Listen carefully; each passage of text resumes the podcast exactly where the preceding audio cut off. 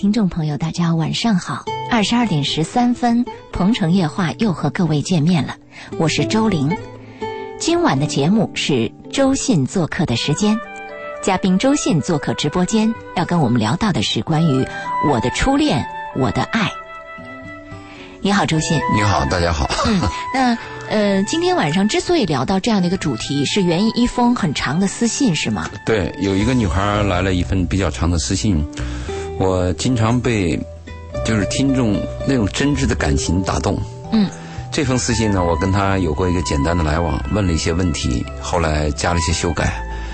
呃，我想谈这种私信呢，是因为它有代表性。嗯，他还非常渴望爱情，所以呢，我就想今天谈谈这个私信。当然，我也征求了他的意见，是不是可以谈？嗯，开始他反对。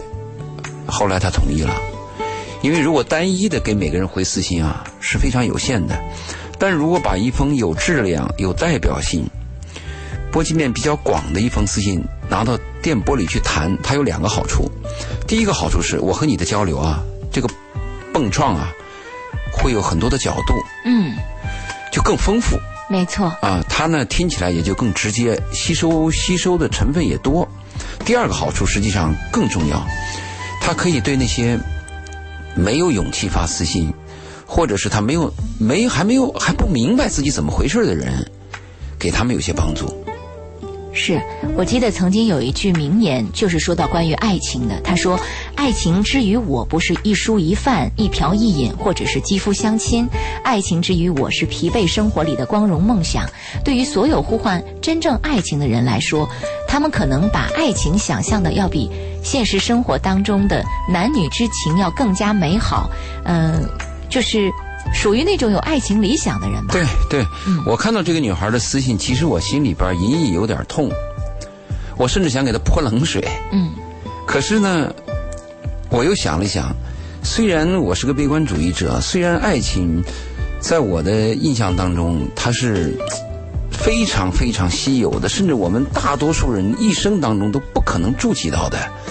但是爱情确实是我们生活当中和我们灵魂当中的一盏明灯。是的。那有这盏明灯，它就有一个照耀，就使我们有一个方向，使我们有了希望。所以这个只要谈到爱情，而且又这么真挚，总是打动我。所以我还是下决心谈谈这封私信。是，呃，我们来了解一下这封私信啊，一边来。呃，阐述这封私信当中的内容，一边来评述这封私信，我们应该怎么去看待同样的问题，或者说我们该如何对待爱情？这封私信是这样写的：周老爷您好，我偶尔在电波中听到了你的声音，当时就被您的语言魅力感染，后来就开始关注《鹏城夜话》节目。每次听到你和周玲回答听众私信的环节，我就很想跟您说说我的故事，但又觉得难以启齿，每次都退回来了。但有一次，听您说女孩要勇于追求爱情，宁愿遍体鳞伤，一生中也要有一次勇于追求的爱情。那次的谈话令我感动，所以我终于下定决心和你谈谈我的故事，希望得到你的回复。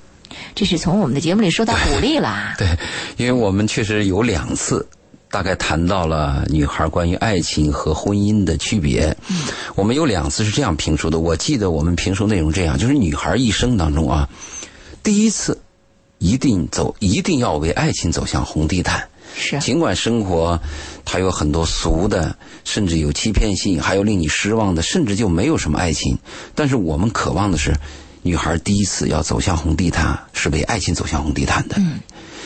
但是我们走向红地毯，要是为了爱情的话，如果一个妈妈从小教育女儿，你为了爱情呀，你要你要你你要富有牺牲精神，爱情多伟大。如果这样的教育，我们又很担心，因为女孩如果真为爱情牺牲了，结果就真的牺牲了，可能会遍体鳞伤。我们身边有这样的例子啊，就一个单纯的女孩，一个真正的女孩，最后就傻傻的爱上一个男人，为他付出了很多，结果最后就成了个抹布女都有可能。嗯，对啊，所以我就又很担心这样的爱情给给女孩带来伤害。可是，在我们后一次节目的时候，我们又一次重复了一个人的一生，作为女人短暂的一生，应该有勇气去承担一次爱情，哪怕被爱情伤得遍体鳞伤，因为真可能被伤害。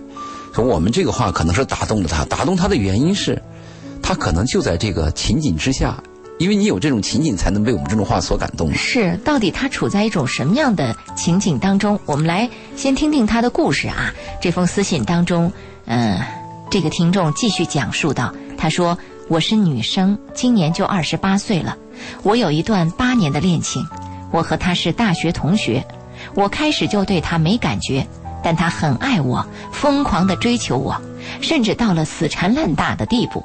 虽然我很反感他，但后来糊里糊涂的就和他在一起了。我也知道他身上的优点，他有理想，孝顺父母，有礼貌，会做人，但我就是不爱他。后来我的父母知道了，他们强烈反对我和那个男孩交往，主要是男孩的家境很差，没有钱。在这一点上，我和父母的分歧很大。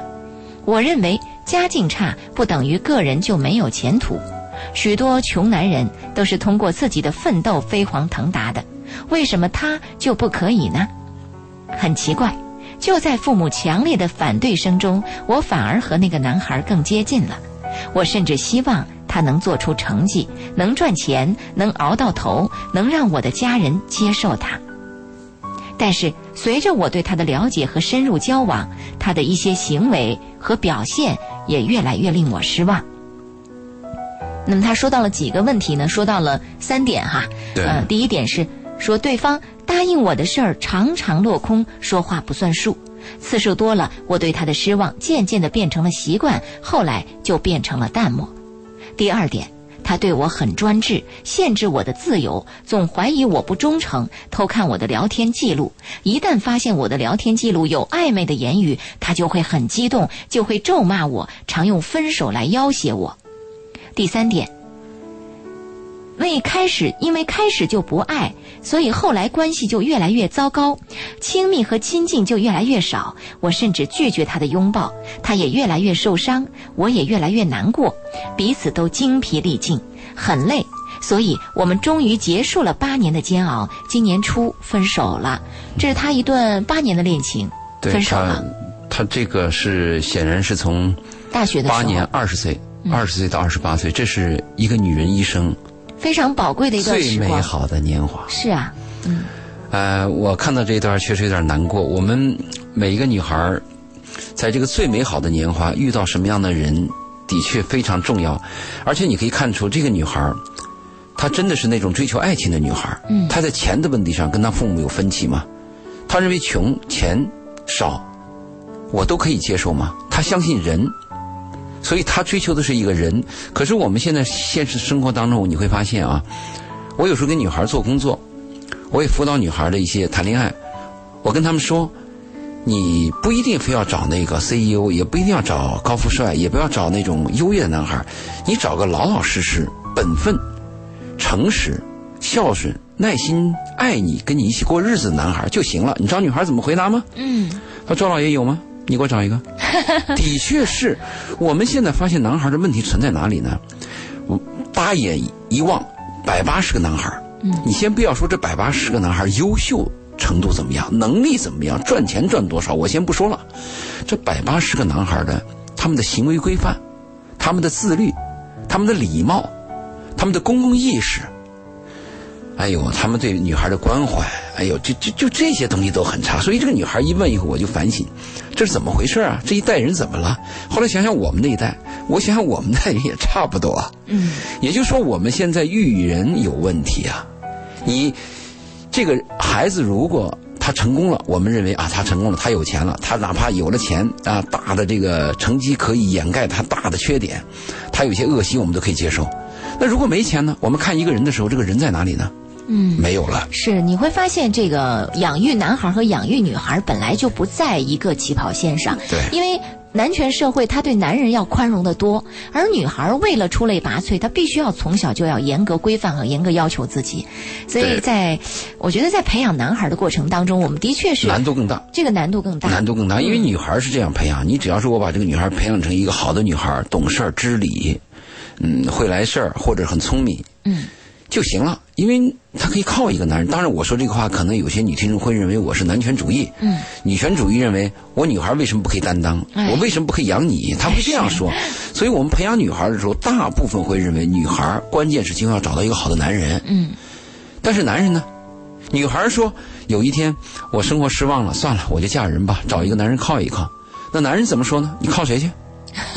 所以男人他是没有退路的，嗯，所以男人的培养要比女孩要难得多。是，也就是说，你把一个男孩培养成一个行为规范、一个善良的、非常好的一个男人之后，还是还是还是远远不够的。他是基础，这只是一个基础。他只是一个好人，嗯。但是我们女孩要找的什么人呢？有能力的。对，除了你对我好以外，你还有竞争力。嗯，这个竞争力是残酷的。人和人呢，在社会当中，只要去竞争，你要知道这个社会关系就残酷了。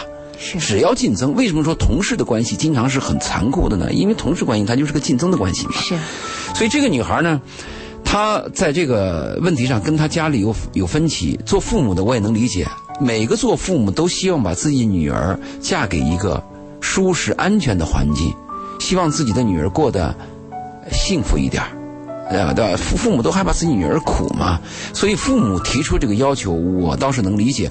但是我倒是建议很多父母啊，主要是要帮助女儿寻求男人的品德方面，而不是在财富上。当然，财富也是也是个因素。但是女父母要干预自己的子女，最好是因为发现了品德问题你干预。如果发现什么男人差一点呀、穷一点、长得丑一点，这个尽量降低你的干预度。最后，实际上这个伤这个女孩的啊，这个男人不是因为男人穷嘛，是因为这个男人第一是说空话嘛，这是个恶习嘛，嗯，爽就说说假话嘛，说完了以后做不到嘛。第二个是有占有欲嘛，是，也就是说我不是爱你，我是占有你。因为这个女孩刚开始她讲的话就有问题，她说因为她很爱我，她疯狂的追求我，甚甚至死缠烂打。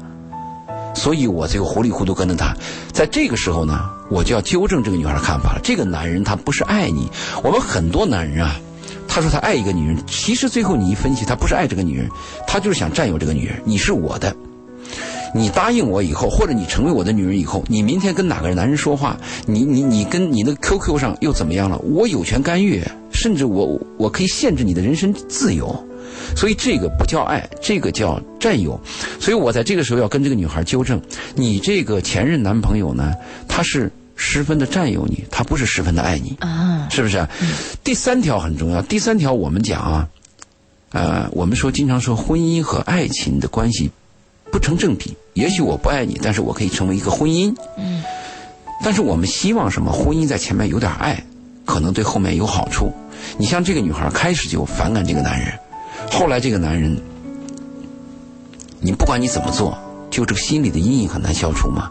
也就是说，一件事情的基础开始有问题，后面他总会暴露出来的嘛。熬了八年，分手了，我就在想，如果我是个女人，我从二十岁和一个女人熬了八年，就等于把我的青春全部熬干了嘛。真的是这样。是。嗯，所以。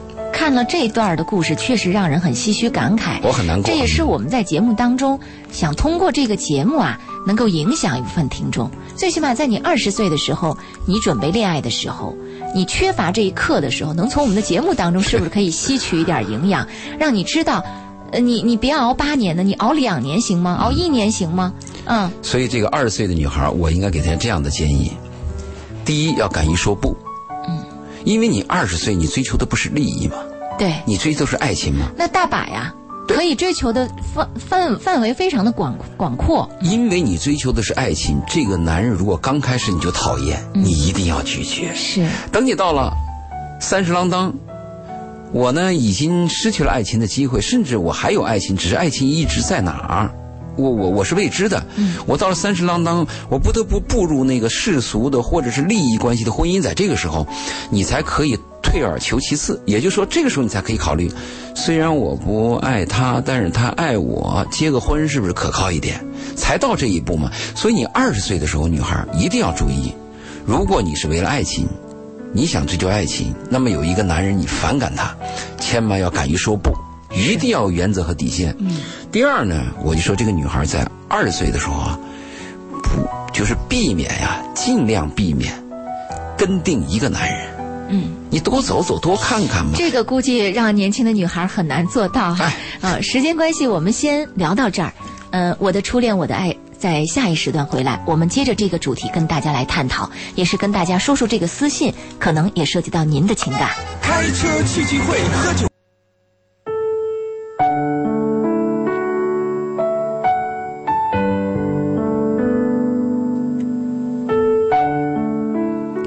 鹏城夜话继续直播，欢迎各位的继续收听。今晚周信时间，嘉宾周信周老爷做客直播室，我们在聊到一封听众的私信，而由这封私信，我们提炼的主题是我的初恋，我的爱。之所以把这封私信介绍给收机前的听众朋友，是因为从这封私信当中，呃，我们发现实在是非常有代表性啊。也许这个女孩所经历的情感的过程，是升机前。许许多多的听众，尤其是女听众们啊，女孩们曾经经历的这样的一个情感的过程，而在上一时段，我们介绍的是一个女孩从二十岁到二十八岁经历了八年的恋情，最后结束了。呃，我们为这个女孩感觉到心疼。对，我们也在想。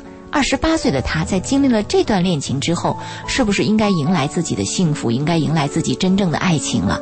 但是接下来他的描述却让我们对他的心疼又增加了几分啊！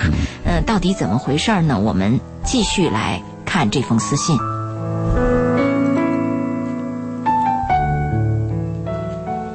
因为我的初恋是他爱我，我不爱他，所以我一直渴望能有一个我爱他的机会。哪怕他不爱我，我也渴望遇到一个我能爱他，甚至愿意为他牺牲自己的缘分。俗话说，上帝给你关上一扇门，同时会给你打开一扇窗。在我渴望的时候，我终于遇到了我喜欢的人。我们是偶尔相遇，简单交谈，不经意的共事，在不知不觉中感受到对方友善和关爱，是慢慢的开始的。我每次离开他，都会沉浸在对他的思念中，和他的每次相处都会使我感到安心和释怀。在他身边，我会感到无比的轻松和甜蜜，没有压力，没有条件，没有烦恼，没有拘束，但是也没有未来，因为他很老，我们的年龄差距有二十多岁，君生我未生，我生君已老，可我不在乎他老。我就是喜欢他，这样听起来很浪漫啊！真的像是遇到了一一个他真正是呃此生盼望的这个爱情啊。他写这段时候，使我想起了一封陌生女人的来信，嗯，就《茨威格》，是那个作者写的。后来徐静蕾拍了一部电影，哎，我我想到这个，因为那部电影呢，他就讲的是一个少女从十三四岁的时候就爱着一个。中年男人，最后他变成二十多岁大学生的时候，他又爱上一个老男人，一直到这个女人四十岁，她临终的时候，她把自己的所有爱写了很多信给那个男人写，就寄去。其实那个男人，他还为那个男人生了一个孩子。对，但那个男人对他一无所知。是，他就是爱着他。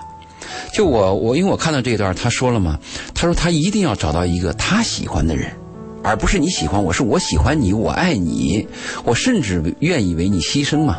他希望碰到这样一个机会，可这个机会来了，真是天下的事情都是有残缺的，就没有那个百分之百的好。碰到了这一个男人，而这个男人呢，年龄差距又这么大，嗯，年龄差距要大，实际上对于未来、对于婚姻来讲，它是有问题的；但是对于爱情来讲，实际上是没有问题的。因为我的理论是这样，爱情非常短暂。对。跟年龄无关，嗯。啊，你看过有一个叫《秋天的童话》，理查基尔演的，是。理查基尔当时在电影当中扮演一个五十多岁的老男人，碰到一个二十多岁的女孩，嗯，他们俩就在秋天的演绎了一场童话般的爱情，对对，在那个树落落叶上就有点谈话，嗯，女人就说：“你知道吗？你太老了。嗯男人就说：“你知道吗？你有心脏病。啊，言外之意就是我们谁先死是未知的。对，所以这一段使我想起了那段故事。可是下面的东西呢，还不仅仅是这个男人老，还有其他的问题，叫你更难受。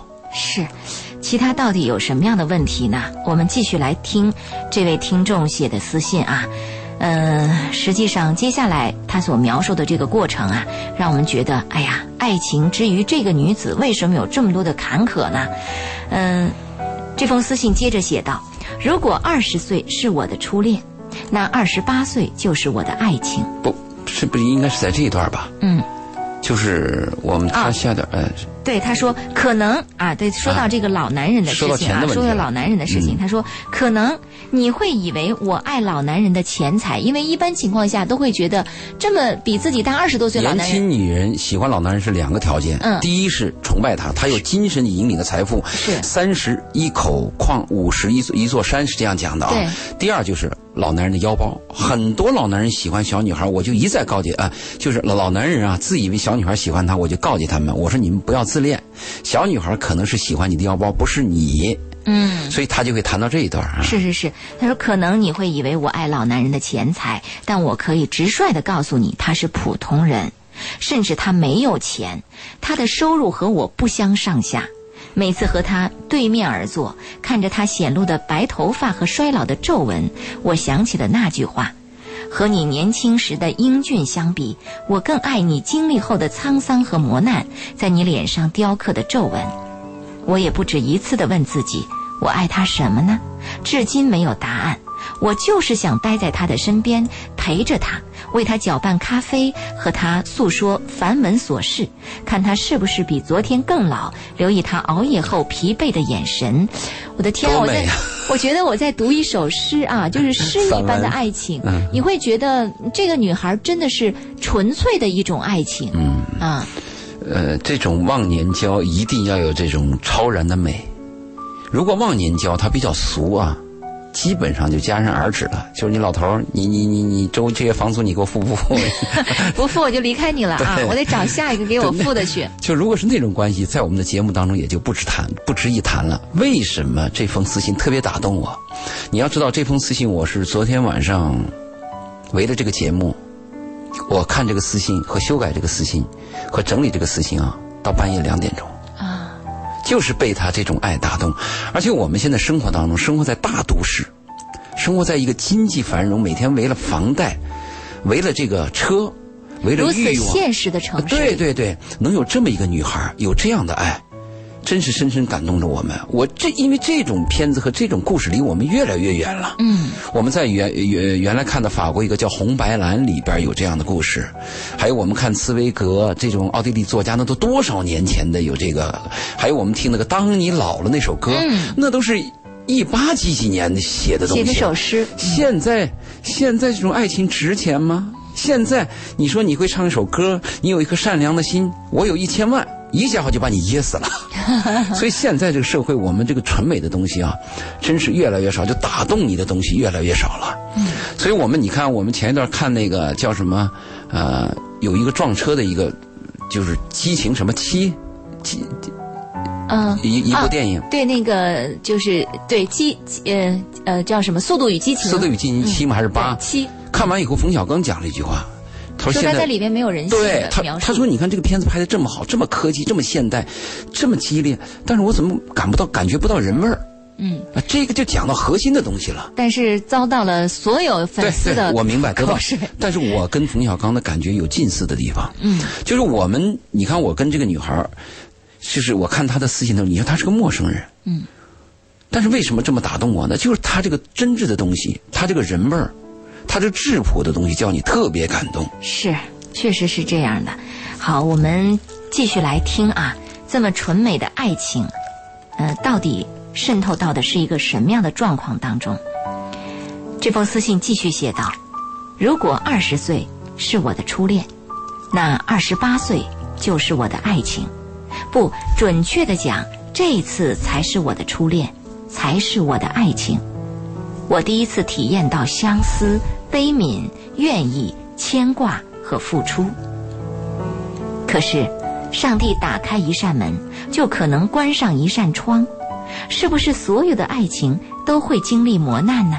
是不是上苍就要考验我或者折磨我呢？我爱的老男人，不仅仅年龄差距大，不仅仅是没有钱财，关键是他还有家、有老婆、有儿女，这些客观因素特别折磨我，常常使我失眠，使我失眠无助。我知道我弱不禁风，我知道我无法克服他有家有老婆有儿女的事实，但我更知道我爱他。任何艰难险阻都无法阻挡我。我确认他是一个值得信任、值得爱的大叔。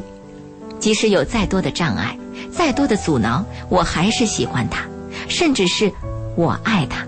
我坚定不移，我绝不后退。哎呀，这是一头要撞在这个墙上啊！对，你你看那个茨威格《一个陌生女人来信》，其中有这样的表述：那个女人说：“我就是爱他，即使我死了，变成了一具僵尸，只要他从我的坟前走过，我也会直挺挺的立起来，跟着他。”啊，所以看他这个信为看他这封私信为什么打动我啊？我是。总是那个一封陌生女人来信，在我的脑子里边反复反复。这封信可以这样讲，是我做你这个《鹏城夜话》一年多这个节目当中，使我最感动，使我工作时间最长的一封私信啊！因为这是我们所有少男少女的梦，嗯，就是我们一生当中，我们有一次炙热的爱情，我们不惧艰险，我们就爱他。这个是爱情的特点，我们不不要求任何回报。对，我还记得您曾经在节目里说过，说别跟我说谈爱情，你知道什么是爱情吗？男女关系和爱情那是两码事，两回事啊！你们所进行的无非就是男女关系，而真正的爱情呢是不求回报，就是这么一心一爱着的。是，一般来讲，这个小女孩如果爱上一个老男人啊，她有些极端的东西，比如这个老男人确实有他有魅力。他真的是有魅力，他有精神引力，我迷他，我崇拜他，因为崇拜会使一个女人爱上一个人，这是一种可能性。第二种可能性呢，就是这个女孩有感感恩之心，是关键的时候这个老男人帮过你，嗯，救过你。第三个因素呢，就是当一个女孩在一段极端的情绪和极端的遭遇下。也会出现这种情绪，比如这个女孩有过八年的那种恋情，特别失望。失恋，她一直在少女的时候，她就渴望能碰到一个我爱她的人。嗯，在这种特别空虚、特别无助的时候，是不是碰到一个救命稻草？这个是我们节目当中要提醒她的，她要考虑一下，是不是我在这个处境当中。我们做一个假设，假设有另外一个年龄相当的一个男人，他也未必是爱情，可是这个相当的男人在他身边出现了。是也过得去，难道他对这个老男人还是这样一往情深吗？这是我们一个问号。没错，呃，纵然这个女孩所描述的爱情是如此的美丽美好，但我们仍然忍不住在这儿做一个客观的这样的一个评述啊。嗯，我们继续来看这封私信。我是慢慢的靠近他的，虽然慢，虽然谨慎，但十分清晰。十分坚定，我知道他就是我的爱情，他就是我少女时代的梦。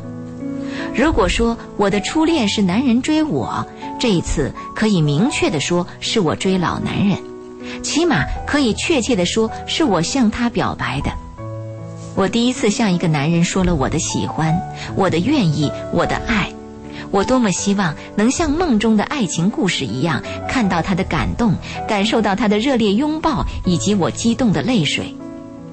听到他说他也爱我，说他愿意和我一生一世，愿意和我不畏艰险，愿意和我终身相伴。但是我太失望了。他认真的听着我的表白，深沉的皱着眉头。在我停顿的瞬间，他马上插话说。他说我找错人了，他说我应该找一个般配的男人结婚，他还说他老了没用了，他叫我悬崖勒马，回头是岸。准确的说，是我碰了一鼻子灰，他毫不留情的把我拒绝了。我至今还能清晰的想起他拒绝我的神情，认真、诚实、友善，毫不留情。但我忘记是怎样离开他的了，我被自己的泪水淹没了。我的自尊心遭受的从未有过的打击，我的生命瞬间就黑暗无比。如果那天是在悬崖边，我会立刻跳入深渊，为我们的爱情画一个完整的句号。我可能早就上天了。绝望了，绝望。绝望。就我我我我相我相信很多心里有点浪漫情怀，嗯，有这种爱意的女孩，如果听到这一段的时候，都会很绝望。这里边啊，就是有一个我过去论述的一个观点，我能断定这个女孩爱的这个老男人一定是一个比较有身份的人。嗯，凡是有身份的老男人和一个年龄差距很大的女孩在一起，我们可以做一个大概的判断，一定是小女孩非常主动。是比如说王石和田朴珺，啊，对吧？这个我就可以肯定是田朴珺他主动。嗯比如说邓文迪和默多克，嗯，一定是邓文迪主动，因为他一般有身份比较自尊的男男人老男人，他对小女孩一般是保持距离的，是他甚至会认为自己跟小女孩太亲近了，会为老不尊，嗯，有失身份。所以一般来讲，老男人和小女孩在一起，我能断定。应该是小女孩非常积极主动，而且小女孩在追求老男人、追求这种有身份的老男人过程当中，始终还要保持着老男人的自尊心。啊，你看过那个《喜宝》？喜宝我看对，《喜宝》当中有一段，呃，那个富可敌国的那个老男人请这个可以倾国倾城美貌的这个女孩去他家做客，在吃晚餐的时候，女孩就跟老男人聊，老男人说：“我还会吹笛子。”嗯，女孩就问他：“那你是呃什么时候开始学的？”那个男孩就说：“啊，那个老男人说我是从十五岁开始学笛子的。”女孩就不经意说了一句：“哎呦，那是多少年前的事了？”就这句话把老男人伤了，言外之意就是你太老了，那男人不吃饭了。嗯，所以这些东西呢是很微妙的。我们我们为这种呃感到遗憾，因为君生我未生，我生君已老，我为感到遗憾。同时，我们感觉到所有的美当中啊，这个爱情的美当中都有那种凄凄惨惨的啊残缺的美。嗯，无奈没办法。是的，是的。好，我们继续来往下听这封私信的描述啊。老男人拒绝了他的爱情，那他是否就真的悬崖勒马了呢？我们来继续听。私信接着写道：“但是我不甘心，他越反对，我就觉得越有勇气；他越反对，似乎我就越想和他在一起，甚至越爱他。从那天起，我的心里反而充满了希望。我十分明确，我终于有了自己喜欢的人了，我终于有了自己想去追求的男人了。我更加珍惜和他相处的每一个时刻，更加仔细和小心谨慎地关注他的每一个细节，生怕伤害到他，生怕伤害到我们，生怕伤害到爱情。奇怪，被他拒绝后，我反而更爱他了。我可以肯定他是喜欢我的，他对我的耐心和细致，我都能感受到。我特别害怕失去眼前的一切。上次是我的初恋，这次是我的爱情。如果按周老爷的悲观理论去估算我的人生，也许这是我一生唯一的爱情。我恨，为什么上帝关上一扇门，打开一扇窗，为什么就不能都打开呢？为什么总要给人残缺和遗憾？为什么我感受到的爱情，除了温暖和美妙的思念，还有无奈的距离和深切的痛苦呢？这是他发出的呐喊哈、对，反反弹。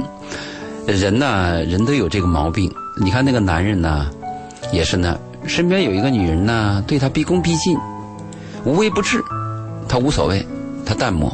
如果一个女女人呢，经常拒绝他，这个男人反而对这个女人呢，充满了好奇心和追求欲。生活就是这样。如果假设，我们假设。是这个老男人去追求这个女孩，一见她一见到这个女孩，老男人马上就表现主动啊、殷切呀、可能还不会有这段爱情。嗯，人的心里边就是有那种反逆的心理，你越怎么样，我就越怎么样。嗯，这可能是一个常规，但是我们发现这里边有有有值得的东西，因为他确实感受到老男人对他的那种细致啊。嗯，还有他前面谈到的，在老老男人身边。这个无拘无束啊，这个舒适感啊，其实我们和一个人最后能不能走到一起，并不是这个人有多优越，而是这个人给我感到非常舒服。特别是我走进他的身边以后，我感到特别放松，因为我们每天生活在一个虚伪、恐惧、要猜测、要紧张的一个环境当中。你说你见了同事，你马上就点头还要笑，那笑真笑吗？是不是？你你你在什么地方能够能放松？有时候你回到自己的爱人身边，你们是有利害关系的嘛，都有点紧张。但如果确实你能找到一个人，不论他是老男人还是老女人，如果你躺在他的身边，躺在他的怀里啊，你真的感到非常的放松，非常的自由。对哎呦，这个境界是太难得到了。没错，没错。嗯、我们继续往下听这封私信啊。嗯，他说，为了和他能在一起，我愿意牺牲我的一切，我可以无条件的爱他，我支持他和老婆和家庭的任何的关系和来往，我没有丝毫的嫉妒。我甚至为他的老婆祈祷，希望他们夫妻幸福。我甘愿做寂寞的第三者，只求他能接受我，只求在他累了需要我的时候，我能给他温暖，我能在他身边。我想用徐志摩的一段话来描述我当下的心情：一生至少该有一次，为了某个人而忘了自己，不求有结果，不求同行。不求曾经拥有，甚至不求你爱我，只求在我最美的年华里遇到你。周老爷，我说了这么多，也许你会认为我疯了，我有病，但我一定要把自己的心里话说给你。除了我爱的那个老男人，我只能说给你了。希望你能回复我。我看了你给我的私信，我能归纳几个关键的问题，希望你能告诉我怎么办。这是他，你先给他回了一封私信。他是先来了一封信，中间有很多往来。我因为他希望跟我沟通，我开始没有在意，但是后面他写的东西就引起了我的重视，我就开始关心他。比如啊，我就开始关切这个问题了。嗯，我会提出些问题，比如那个老男人你是怎么认识的？他跟你什么关系？现在到了哪一步？老男人对你这个状况是怎么？是是拒绝还是接受？你们考虑过未来吗？这个话题我能不能谈？就我就问了很多，因为在他给我来这个私信的时候呢，也有另外两个女孩也来了私信，嗯也有类似这样的问题，所以我就想是不是把他们归纳一下，嗯，跟我们的听众聊一聊。是，我觉得嗯。这些问题啊，可以说非常有代表性啊，也有普遍的意义。呃，归纳的几个问题，他说他想询问一下具体怎么办。他说：一和初恋分手对吗？初恋是可以结婚的，他爱我，但我不爱他，这样的婚姻可以吗？二和老男人的关系不能结婚，不结婚就不能相爱吗？你怎么看待不以结婚为目的的爱情呢？不能叫恋爱，爱情啊这叫爱情了，对，嗯，第三，什么是爱情？我和他现在算爱情吗？第四，嗯，他现在接受我了，我们也达成共识。等我找到可以结婚的对象，就离开他。这样的做法道德吗？开始纠结了啊。第五，如果你是那个老男人，你会怎么做？是接受我还是拒绝？这恰恰也是我想问的问题对啊。嗯，然后第六，如果有一天我结婚了，我的丈夫问起我的过去，我是否要告诉他我的爱情？这是多多么一个纯粹而又纯真的女孩啊！第七，如果我的父母问起来，我是否要向他们坦白我的爱情？第八，如果我终身没有遇到结婚的对象，我是否可以和他生一个孩子？方方面面都涉及到了，但是时间关系，来做这八个问题的一个回复，我们将挪到下一个时段来进行。欢迎收机前的听众朋友在下一时段继续来关注我们今晚因一封私信而引发的主题——我的初恋，我的爱。稍后的时间，欢迎大家继续收听。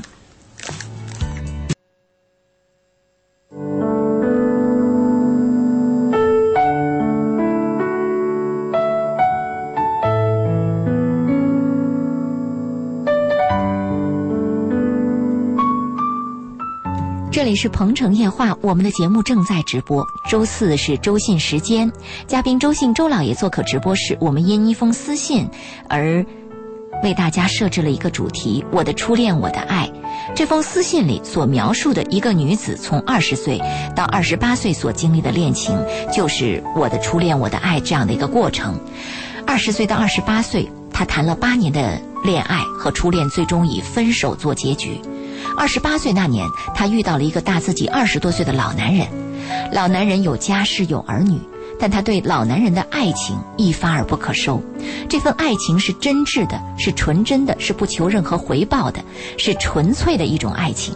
这样的爱情的表白，让很多人为之感动，特别是让我们的嘉宾周老爷为之感动。所以，针对这封私信，我们做了很久的这样的一个铺排啊。呃，包括周老爷还为这封私信工作到凌晨两点。那么这封私信在修修剪剪之后，我们在今天的节目当中讲述给大家来听，因为这样的私信真的是非常有代表性。在这封私信的最后。这个女孩提炼了八个问题来询问。我们在上一时段说到了，和初恋分手对吗？初恋是可以结婚的，他爱我，但我不爱他，这样的婚姻可以吗？我们先回答这个问题。好，那我就直接回答：这样的婚姻当然可以。如果讲到婚姻，你爱我，我不爱你，当然可以，因为很多婚姻呢都是这样的现状：一方对一方锲而不舍，一方对一方没兴趣，甚至我们还有很多婚姻，双方都没兴趣。如果我们把婚姻的关系再推的老一些，推到旧时代，那个旧时代有什么爱不爱啊？嗯，掀开红盖头就直接入洞房。对，那那你是我的女人买来的嘛？打你骂你都是家务事儿嘛？是谈不到。如果讲到婚姻的话，你第一个第一个这个初恋分手，你初恋的分手不是因为婚姻，你初恋的分手是因为你在追求爱情。如果你在追求婚姻，很多女孩儿。就可以过下去了，是，对吧？嗯，所以我们回答他第一个问题：初恋是可以结婚的。嗯，他爱你，你不爱他，这样的婚姻可以吗？当然可以，婚姻当然可以，爱情不行。是，好，我们来看他的第二个问题。他说：“和老男人的关系不能结婚，不结婚就不能相爱吗？你怎么看待不以结婚为目的的恋爱？”这个就是有两个理论了。我们原来说，有些人说，嗯。不以结婚为目的的恋爱属于耍流氓，有这么一个说法。那还有另外一个说法。那我们是爱情，和结不结婚有什么关系呢？嗯哼。其实两个讲的都有一定的道理，就看在你站在使用什么角度上。如果我是个女人，我见到一个男人，我到了适婚的年龄，别人介绍我一个对象，我去见你，我就想着怎么样嫁给你，怎么样过日子。如果那个男人就是我闲着没事跟你玩一玩。那我就会认为他耍流氓，是因为我的状态和你的状态是有问题的嘛。嗯，但如果这个男人直接就告诉我，我就不想结婚，我就想跟你过一过，那我就可以拒绝你嘛。我们害怕的是那个男人，他也跟我说，啊，我想跟你结婚，但结果是把我给涮了，那就是骗子嘛。嗯，所以我们一个理论是这样讲的，就是要结婚，我们就要找一个想跟我结婚的人，大家彼此认真对待这件事儿。那可是我们又谈到爱情，嗯，和恋爱。如果我们讲结婚的初期阶段，初级阶段那个恋爱真的跟跟婚姻可能还很远。你比如说你大学刚毕业，啊，你是个女孩你走向社会以后，呃，碰到同事啊或者一个同学来找你，那就是个恋爱关系嘛。嗯，那个恋爱关系我们不能确定他马上就能结婚嘛，也很难讲嘛。如果我们再讲到爱情，爱情就是超然的了。超爱情跟婚姻、跟年龄、跟贫穷、跟疾病，甚至跟性别都没关系。真的，真的。你怎么讲？呃，我们看到这个金刚，我们说到甚甚至跟这个什么都没有关系啊，没有关系，跟物种都没有关系，对，跟物种都没关系。真的，哪怕你是个石头呢？啊，真的，对不对？哪怕你是是个那个赛尔，我是个细胞呢，我我我我都会有爱情嘛。是。所以你一定要明白这个概念。如果说。你和老人关系不能结婚，你现在是爱情，我们是完全可以理解的，而且我们为之感动嘛。嗯，没错，嗯，这个我们观点非常的明确哈。那么第三点，他问到什么是爱情？我和他现在算爱情吗？对我们谈到爱情的时候，我曾经有过一次和听众交，有过几次吧，和听众交流，我有一个有一个短课，嗯，就专门谈了爱情和婚姻的区别，嗯，是吧？比如我们讲。爱情和婚姻的区别在哪里呢？爱情和年龄没关系，嗯，婚姻和年龄有关系，他们俩有区别吧？爱情呢，它不受法律保护，婚姻受法律保护，婚姻受法律保护吧？嗯，对吧？爱情呢，它全世界的爱情都是一样的。你去看欧洲的电影，你去看孟加拉的电影，我前一段还看过一个泰国的一个电影，那是个很小的一个片子，结尾把我感动的热泪盈眶。你再看看我们国内的爱情电影，你看都是一样的，全世界的爱情是一样的，但是全世界的婚姻是不一样的。那有些国家的婚姻可以娶三个老婆，嗯，对吧？那有些国家的婚姻，你你你，他的财产分配跟你又不一样，法律也不一样，这是这是它的区别嘛？所以我们爱情和婚姻是完全是不同的概念。如果我们现在假设谈这个女孩和这个老男人的关系，我们可以确切的讲，老男人我们不了解，嗯，从你的叙述跟我们讲，你对他是对他就是爱情。是，啊，不求回报，嗯，什么都不要，付付这个付这个有献身精神，赴汤蹈火。赴，汤蹈火，嗯。对方拒绝你，嗯，对方有家，对方比你老，我在所不惜，是，我就为了想见到你，而且最后你还结尾用了这个徐志摩的那段话：一生当中至少该有一次为了某个人而忘了自己，不求结果，不求同心，不求曾经拥有，甚至不求你爱我，只求在我最美好的年华里遇见你。那这不是爱情，这是什么呢？是啊，让人感动的爱情啊，对，嗯。这是我们久违的爱情。没错，嗯、第四点，他问到，他说他现在接受我了，我们也达成了共识。等我找到可以结婚的对象，就离开他，这样做法道德吗？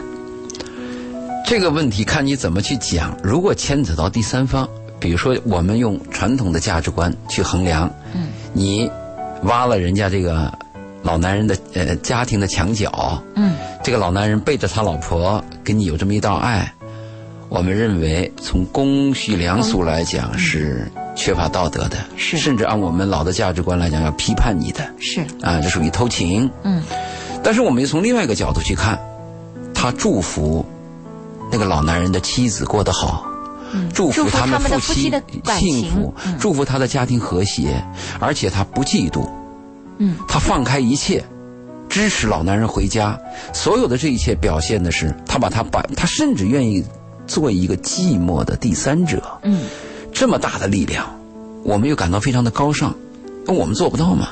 是，那我们说这个跟道德呢，好像又有不同的理解。有些事情是是合法的，嗯但是它是不道德的。嗯，那也有些东西呢，它也是道德的，但又不合法。对，它有这个问题。所以说，我们发现这个法律和人情这人性人性、人情这之间啊，它是有一定的距离和界限的。对嗯、那么在这个如果是作为那个党的喉舌，我们电台我们要批判你啊，这样是不道德的。对，但如果作为我个人，我私下跟你较量，我会为你的行为感动。没错，嗯所以这个事情我们要看待站在哪个角度去看待这个问题。是每个人的道德标准不同。是从爱情的角度说，这个爱是无罪的，也是值得理解的，甚至是我们觉得他的爱是表现在一种比较高尚的这样的一个层、层面上的。那从道德的角度上说，如果说就像您刚才说，传统的价值观和道德观来看，他是应该受接受批判的、啊，所以这个要看我们从哪个角度去看待这个问题。但是我们要注意一点，一个国家法律只有一条，嗯，但是一个国家和地区，它的道德有很多种，哎就每个人的价值观，每个人道道德都是有区别的。是的，是的。好，我们再来看他说到的下一个问题哈。他说，呃，如果你是那个老男人，你会怎么做？是接受我还是拒绝？嗯、确实，周老爷是个老男人啊。哎，有有有有这种向你表白的小女孩吗？但愿 啊，但愿还没有啊。我是肯定拒绝，嗯因为拒绝是因为两个因素。第一个因素呢是我是过来人，嗯我身经百战，嗯我知道结果会有很大的伤害，是吧？像我这样的老男人，我宁肯接受那种风花雪月的女人，对吧？我们这个老男人的三不政策是不主动、不拒绝、拒绝不负责。不负责任。你你如果碰到这么一个纯情的女孩儿，你要伤了她，嗯好家伙，遭天谴的呀！嗯，是啊，是吧？而且我我我又很善良，我又被爱情所感动，我也受不了。也许我先死了，这这个我肯定是拒绝的。这是讲的这个问题。但是有一个问题，这样就是不识庐山真面目，只缘身在此山中。对，因为我在事儿没有落到你的身上。对对，你说的太对了，落到周林你身上，也许你就是那个那个年轻的女孩落到我不顾身上一切。啊，也许我就是那个老男人。对，赴汤蹈火。对，啊所以这个呢很难讲。就我就讲，如果我我通常劝很多男人，我说你们对一些那种纯情的女孩要远离，嗯，伤不起。是啊。如果你们实在要调情，你找那种风尘女人都可以不是。说了吗？您啊越远离人，越勾起人家对您的相思之苦，是吧？他问我们，我接受不接受？我跟大家讲，就越其之前那个老男人也这么想的结果还不是陷进去了越压越反弹最后经不住这个纯情女孩的攻势我我我。相信这个女孩如果喜欢一个老男人，老男人很难抵挡，因为我做了一个这样的判断。你看这个女孩在大学生的时候，嗯，二十岁的时候，他们班就有男生死缠烂打的追她，嗯，自己的情况应该不差。对，应该长得可以，嗯，是不是？对第二，他这么自信，他找一个有身份而且又这么优雅的一个男人，嗯，他觉得他能征服他，嗯，他一定要有这样的魅力和自信。你比如说田朴珺，他能找王石，嗯好家伙，你也要把自己掂量掂量。是的，是的，嗯，好，我们继续看他下一个问题。他说，嗯，如果有一天我结婚了，我的丈夫问起我的过去，我是否要告诉他我的爱情？No，嗯，肯定是 no。是，呃，如果这件事儿被你的今后丈夫知道了，你只能说我有我曾经和一个老男人有过交往，你也别谈爱情，因为硬件的问题你躲不过去嘛。嗯，比如说你有一张照片或者某个环境，对吧？有有一个证据，那我就认了，我跟那个老男人是呃来往过。嗯，不要谈爱情，你的软件问题完全可以把它掩盖起来嘛。是，就像我们，我们以前就原来说过一个话题，就女人是不是要跟现在的男人讲自己的过去？我的经验，我的建议是，如果你那个过去是硬性的，嗯，那就早讲，早讲不如晚讲。你比如说我离过婚，嗯，那这个东西迟早有知道的嘛，是那我就早讲。但是我跟那个男人拉过几次手，你管不着，那是我自己的事儿。所以我们能不讲的尽量不讲啊，能不提尽量不提。如果提了，也别谈爱情，你就说我跟那个老男人认识就完了，嗯对，好，嗯、轻描淡写，甚至说那个老男人比你差远了。所以你看，对纯情的女孩，她对某些方面的这个态度和处理问题的这个方式啊，他还是处在一种非常真诚，对所有的人非常单纯和真诚的状伤自己，态当中。伤自己，所以我们要教他们，啊教他避免受伤嘛。啊，是的，嗯、第七个问题，他说，如果我的父母问起来，我是否要向他们坦白我的爱情？同样是 no，嗯，因为你的父母啊，他们肯定会很担心。你今年已经二十八了嘛，而且你的父母知道你的第一段恋情，在你受伤的同时，我估计他们伤得更惨。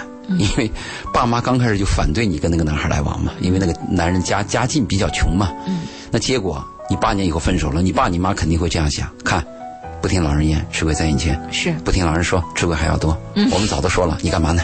对呀、老人就很伤心，而且每个做父母的把自己的女儿养大，他们心里都有那种一个柔弱之处。嗯呃，如果你看过一个法国的电影叫《第十三区》，嗯，那个电影里边有一段镜头我非常难过。黑社会的老大要离开这个城市，他要去做一件他可能就是不可能再就回不来的这么一件事儿。他唯一的做法就是要看他的女儿，他去学校门口等他。那个女儿是个高中生，出来以后，女儿就陪着他爸爸，爸爸就陪着女儿在学校那个湖边走了一圈，爸爸几乎就不说话。嗯，但是那个那个情景我看了，我就深深的感动。万语千言啊，对，嗯，还有你看过那个《上海滩》，冯晨晨，是。他爸爸在没落的时候，爸爸也是个老黑帮的头子，带着他的女儿冯晨晨在家里的后院间走了一段，嗯，说晨晨呐、爸爸怎么样？晨晨呀，嗯，爸爸怎么样？就跟他那段娓娓道来那段话，就是每个做父母的养女儿和养儿子是不一样的，儿子老爸可能舍得打一巴掌，女儿一般来讲，父母都是爱惜有加，掌上明珠啊，对，所以你的前一段呢，已经是够难过的。那做父母都为你担心的嘛。你这这这这这旧的没去，新的又来了，你还讲了才出虎口又入狼窝，对你这嗯还讲了一个不明不白的事儿又跟个老男人，这这这这不是晴天，霹雳吗？对对他们来说，别提跟老人别提，对，没错，千万别问了你也说 no，看到你都不承认。对。呃，第八个问题说，如果我终身没有遇到结婚的对象，我是否和他生一个孩子？这个问题呢，我的回答它只能做参考啊。嗯，千万不敢当真。因为一个女人一生当中两件大事第一是结婚，第二是生孩子。嗯，但是随着社会的发展呢，我们发现婚姻的破裂度越来越高，也就是说结婚不靠谱。那第一件大事没了，那女人就剩了最后一件大事。嗯，就生孩子了。所以生孩子对女人很重要，这是我们先谈，跟谁生的我们再不谈啊。生孩子比结婚还重要。一个女人如果一辈子，我结了婚离婚了，我有一个孩子，我有一个另外一个灵魂相伴着我，我的生命是有意义的。我哪怕不结婚，我有一个孩子，我爱着他，我的那个生命的动力都是巨大的。嗯，只要两个灵魂交织，你生活就有意义，而且你会有幸福感。如果一个女人没有孩子，假设你又离婚了。非常的孤独，一点意义都没有啊！假设你结婚，你的生活幸福，婚姻美满，你没有孩子，你也会感到孤独。他有个母性的东西，就给予的东西啊，他没有。再一个，我们谈的一个女人爱上一个男人，他就有两个表现：第一个表现，我就要嫁给你；嗯，第二个表现，我要生你的孩子。啊，那。嗯，最后一个问题我来问啊。嗯，我记得您刚才在节目当中说了一句话，您说爱情是短暂的。当然，我现在的疑问是，他对这个老男人的爱情是否也是短暂的？而这段短暂的爱情是否会，如果因为时间短，是否决定了最终的走向？你比如说，所谓的生孩子啊，所谓的要为这个老男人要生要死要活，呃，要怎么样啊？这些东西会不会随着？推移，时间的推移会有所转变，会变，因为时间会改变一切。所以我想问，我们最后要给他的一个一个确切的一个回答，是不是还应该等一等一些时间来做最后的一个决定？我先说你第一个问题吧，因为你提到我说爱情是短暂的，爱情短暂的呢，我说的是百分之八十。嗯。为什么呢？因为爱情是以荷尔蒙为基础的，荷尔蒙的特点就是来得去特的快，去得快。嗯，峰值高，跌的也也惨。是，这个以荷尔蒙为基础的爱情确实是短暂的。但是有一种爱情，比如说我的灵魂跟你是相通的，嗯，我的思想、我的情感、我的认知度跟你是高度默契的，这种爱情啊，在人生的几率当中是很少的。这种爱情一旦发生，可能是一生一世的。就是我们讲《茨威格》里边一个陌生女人来信，她是终身的呀，她是一辈子，她一直从生到死啊。嗯，她可能会是这样的问题。如从这个女孩的情况，我判断，嗯，她跟那个老男人在精神和灵魂的层面是有的。嗯，也就是说，如果这个女孩身边没有其他的男人。可能会走得很远，而且我还特别担心，由于她跟这个老男人保持了这种关系，会使她降低对其他男人的兴趣，会错失她的良机。我说的良机是结婚生子嘛？嗯，所以这个是她要注意的问题。是。好，今天晚上我们因一封私信而带给大家的主题《我的初恋，我的爱》，是否也触动了收音机前的你，让你想到你目前正在进行的爱情，或者你曾经进行的爱情？实际上，爱情对于每一个。朋友来说都是非常珍贵的。当爱情来临的时候，我们确实值得去勇敢的投入和付出。但生活在现实生活当中的我们，我们面对这些美好的爱情，又不得不考虑现实的一些安排和打算。尤其是对于女人，她有一个生育期的这样的一个限制，所以这也是我们要提醒生机前的女性朋友的。好，今天晚上的《鹏城夜话》到这里就全部的结束了。感谢听众朋友的收听，谢谢周老爷做客。好，再见。再见。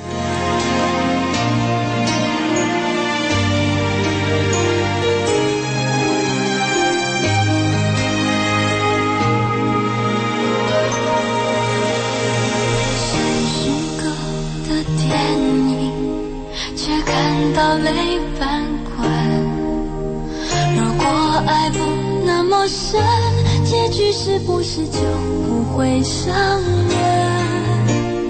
在别人的剧本演自己的缘分。